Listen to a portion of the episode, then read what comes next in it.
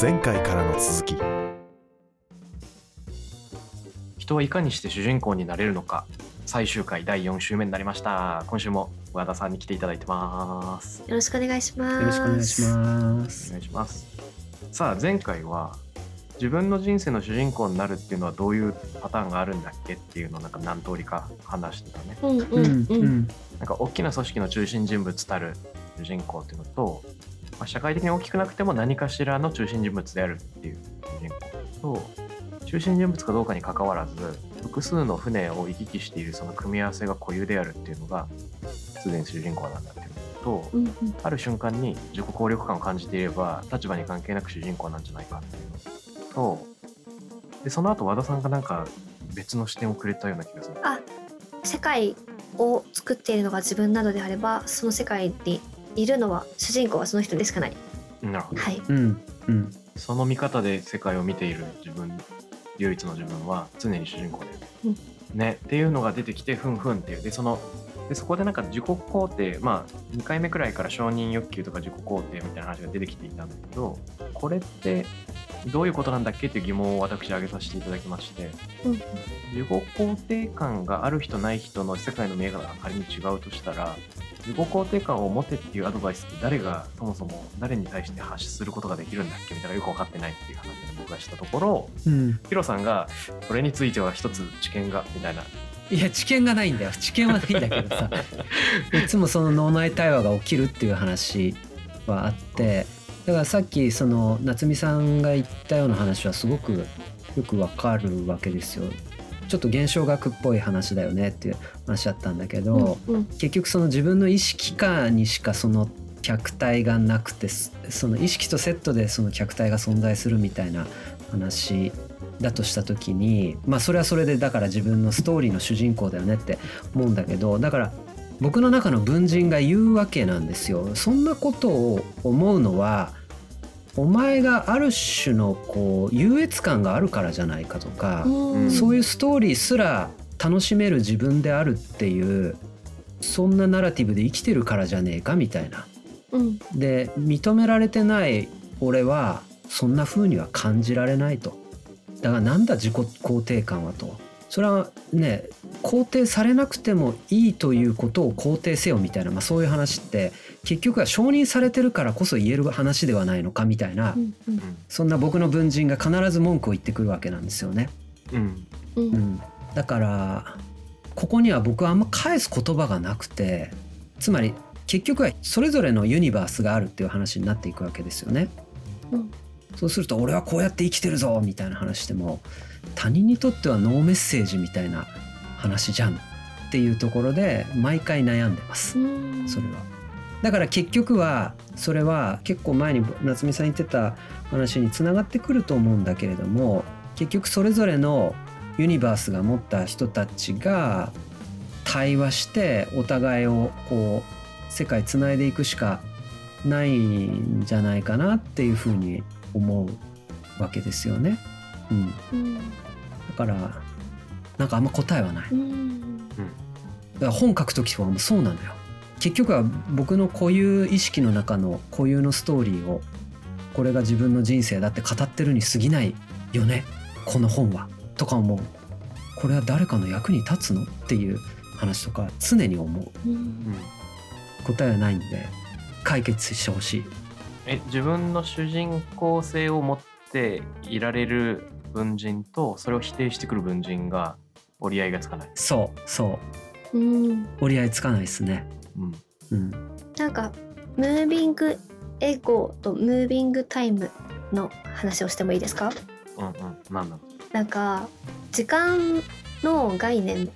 ていうのがマクダカードの時間の存在論かな？時間が存在していないっていう風なことを哲学者が言っているあっていうのがあるんですけどなんかそれを知人の田中沙織さんっていう人が「手話と海の体で考える時間の解体新書」っていう本を出していてでそれは産むっていう体からすると圧倒的に時間はあるんだがみたいなことなんですけど時間って2つの見方があってでそれが結構日本語でもどっちも混ざりながら出てきていることがあるんですけどうん。こう私がいるこういう時間前に進んでいる時間と俯瞰してここに数曲線を描いて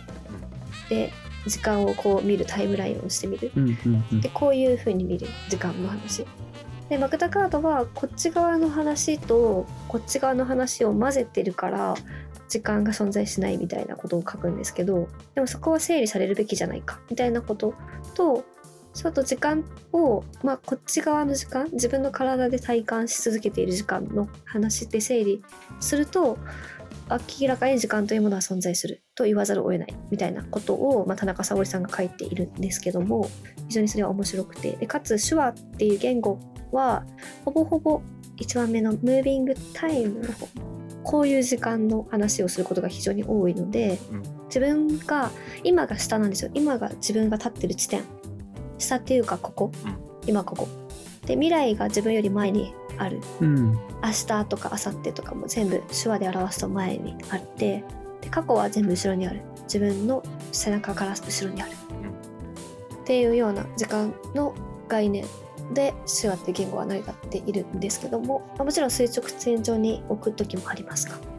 で、まあ、ちょっとこの例からはちょっと外れるかもしれないけどその自分というものというかをどこの視点に立たせるのかっていう話はあるじゃないですか。でで今の話って絶対こう何て言うんですかね。ある種のムービングタイムとか1個目の自分が自分という体を体験しているっていうこう私の言った環世界的な話だと思うんですけど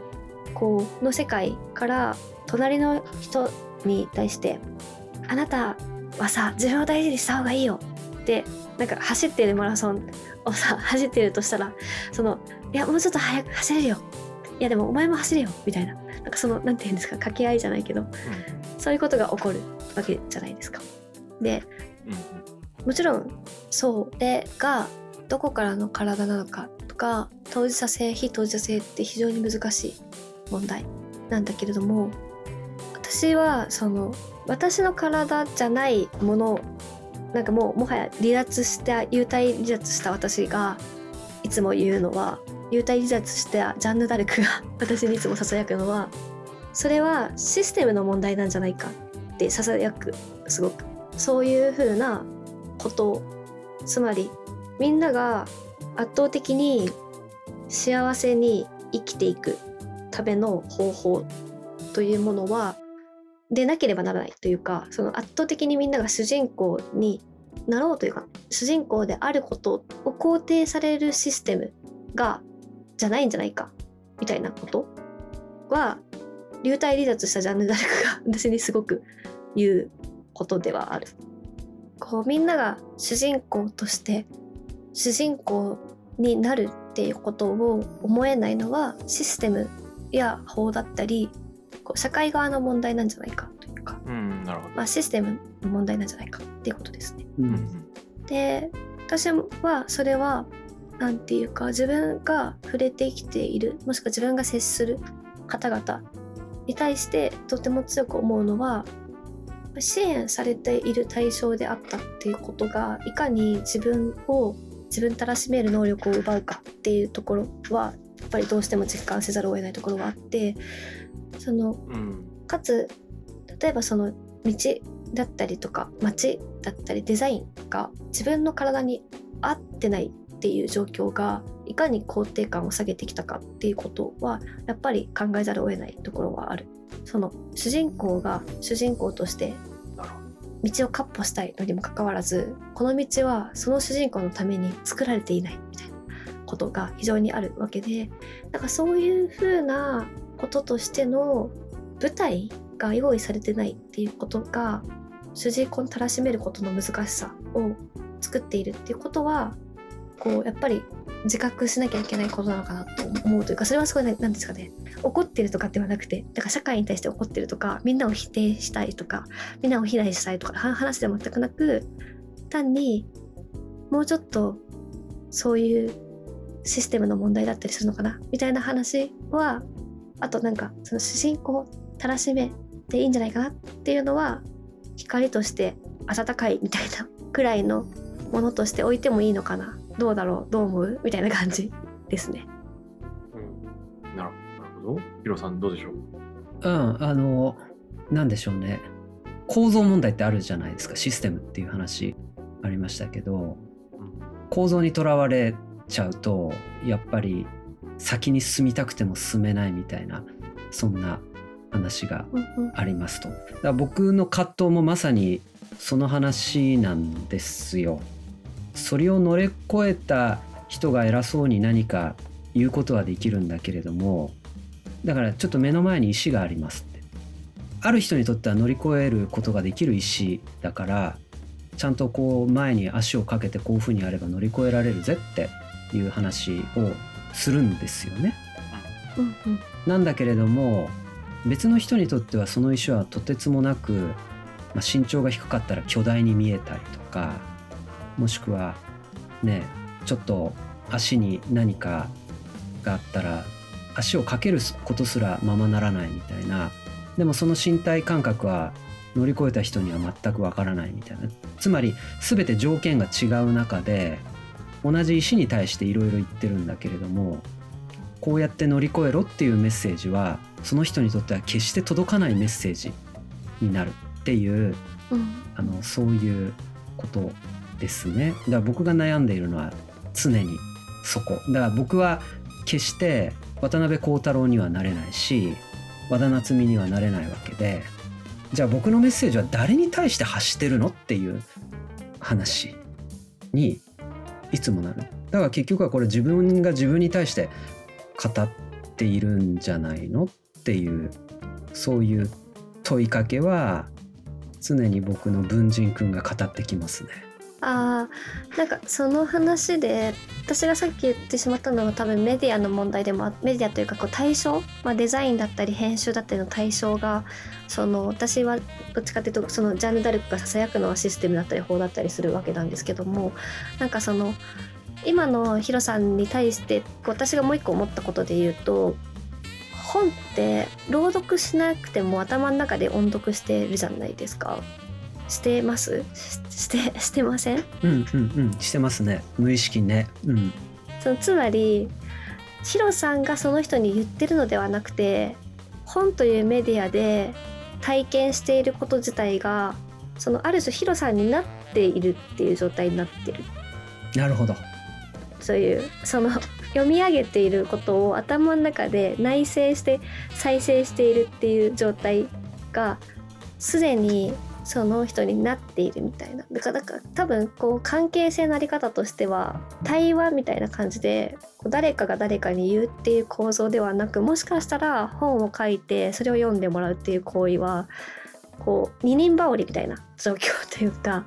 こういう霊的な写し合いの状況なのではないかとも言えるのかなと思うとなんかそこはもしかしたら全然否定さしなくてもいいのかもしれないとも思ったりしてもちろんなんていうかこう怒られてる気持ちになるとかっていう本もあったりするので難しいところはあるかなと思いながらなんかでも見方によっては今私はなんていうか本っていうもの、まあ、もしかしたらこうメッセージではなくて移り合いなのかもしれないなと思いました。これは私の感想です。うん。乗っかるとね先ほどのシステム側の問題っていう話になっちゃうとちょっとそこと離れてしまうかもしれないんだけどつまり支援される対象になると主人公になれないんじゃないか環境が自分に合ってないと自己肯定感持てないんじゃないかっていう話からちょっと外れてしまうかわからないけど生まれつき翻訳っていう本をこの前読んでまして、まあ、文学の話なんですけどね。でそこであそういうことだったのっていうのが初めて分かったのがジュンパ・ラヒーリっているじゃないですか小説家で「停電の夜に」っていうので2000年くらいにビュリッツァー賞をうん取った人がいるんですけど、まあ英語の作品なんですけどねそれは。でも例えば2016年くらいに別の言葉でっていう本を出してるんだけどそれはイタリア語で書いてるんですねラヒリーが。でイタリア語得意じゃないんですよラヒリ。でイタリア語で本を出しててで発刊された本を読むと彼女はイタリア語不自由なイタリア語で書いたのが半分で、えっと、別の人に英語訳してもらったのが、まあ、見開きの半分に載ってるってそういう本になってる。でこれ何をしてるかっていうと、えっと、自分があえて不自由な言葉を選び書くっていうのを自ら進んで選択してるっていう状況になってる。うん面白いね。うんこれなんかなんかよくわかんないけどものすごい知的興奮があるなってここに、なんでそれをやってるんだ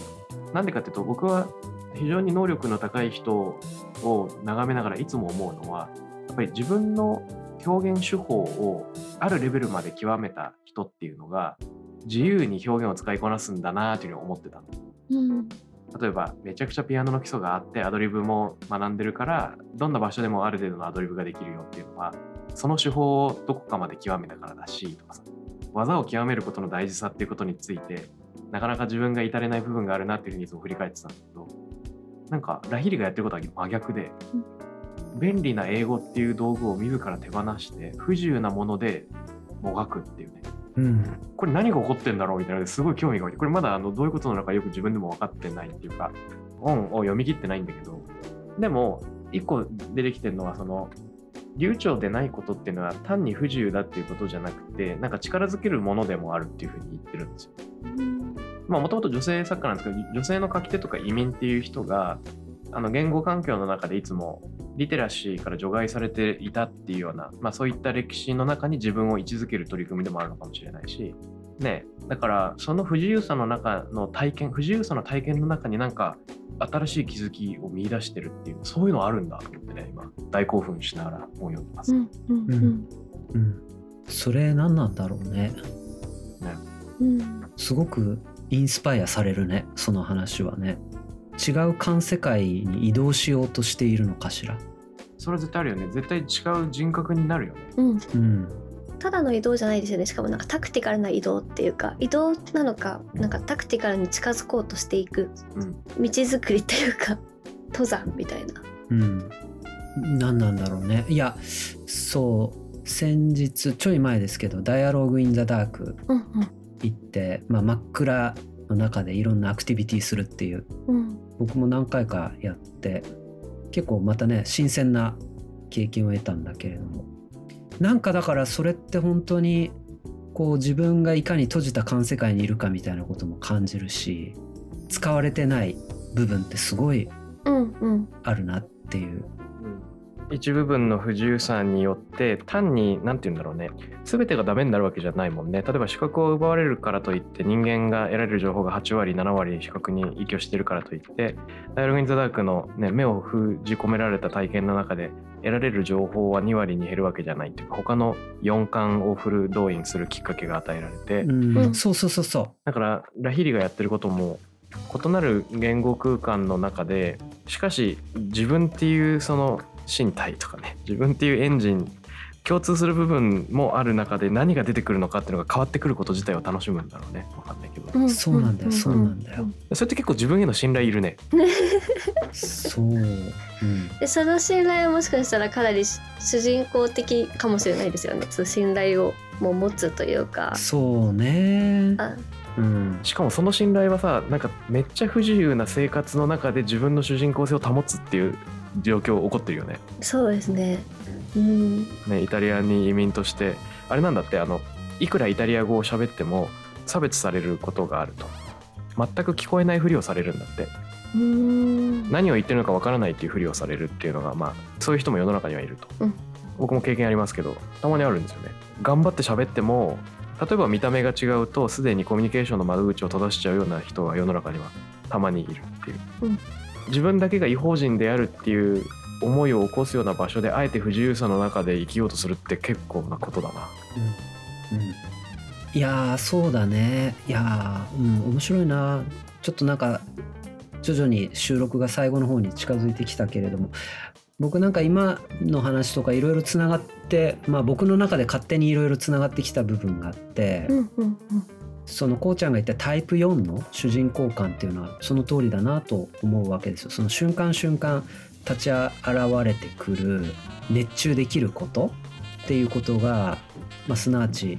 主人公であるっていう話はすごくいいなと思ったしそれが遊び的なものによって立ち現れてくるみたいなものもあるわけですよね。いろいろこう制約遊びって制約があるわけじゃないですか。うん実際には筋肉マンがいないからこの筋肉マンの消しゴムが筋肉マンにするみたいな とかね。なんかこう全てにおいていろんな制約がある中で人間は熱中するっていうその瞬間瞬間がこう主人公感を演出していくみたいななんかそういう表現に回収されるとすごく面白いなと、あうん、ー確かに。いうふうに、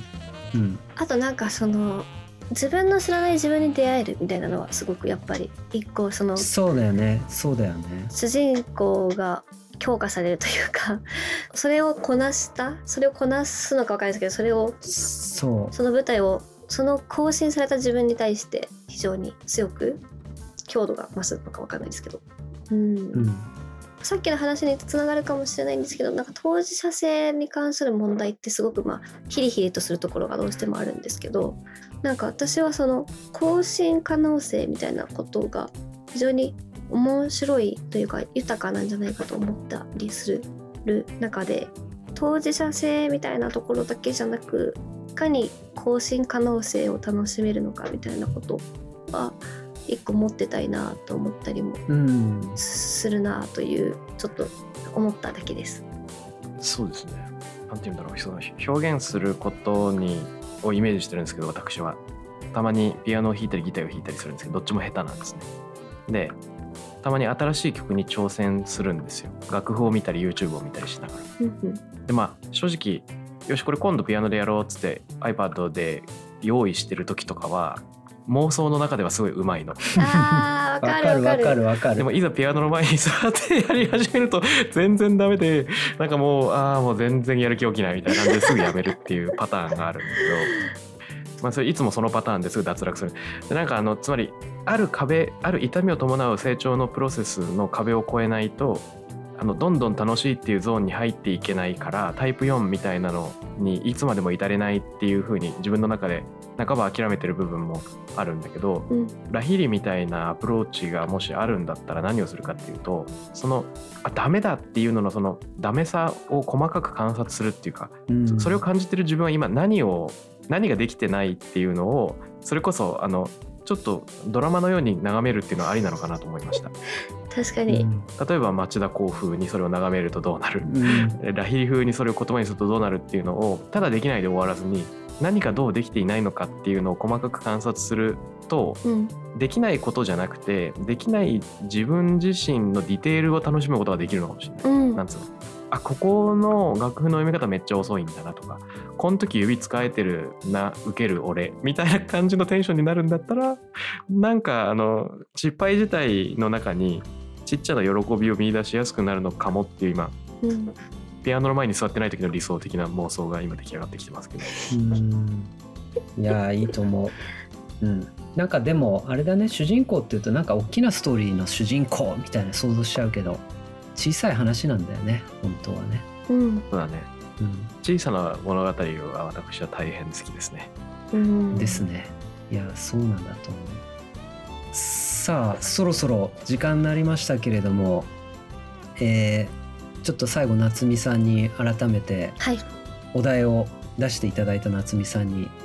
感想なり話して改めて気づいたことでも結構ですしなんか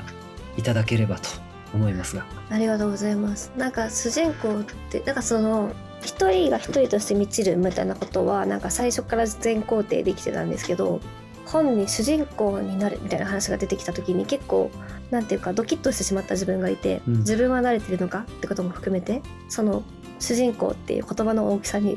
ドキッとしちゃったんですけど、まあ、それを今日テーマとして話させていただいたなんか皆さんと話した中でなんかその主人公の類型が出てきたりとか小さな物語の話もそうだけどもなんか皆さんの中に皆さんなりの像像というか自分の中の話がなんか結構出てきたのがすごくいいなと思いながら今日今回は参加させていただきありがとうございました。はいありがとうございましたこちらこそ。はい。面白かったでございます。楽しかったです。ねそう直前だったんでね すいません。お題をいただいたのがあんまり思考投入する時間もなく裸のまんま来た感じでございますけれど楽しかったです。そうですね3歳の子供のように楽しみましたですね。名 前のない遊びを楽しんだ感じがしました。これいいね。本当になんかちょっと初対面の人に聞いてみよう。ん。う。うん。ぜひ。いいですね。多分話す表情違うんでしょうね。うん。ワークショップのアイスブレイクとかにめちゃくちゃ良さそうだな。そうですね。あー確かに。うん。確かに。いいね。うん。じゃあということで、えー全4回。人はいかにして主人公になれるのかということで和田夏美さんゲストでした。どうもありがとうございました。ありがとうございました。どうもありがとうございます。楽しかったです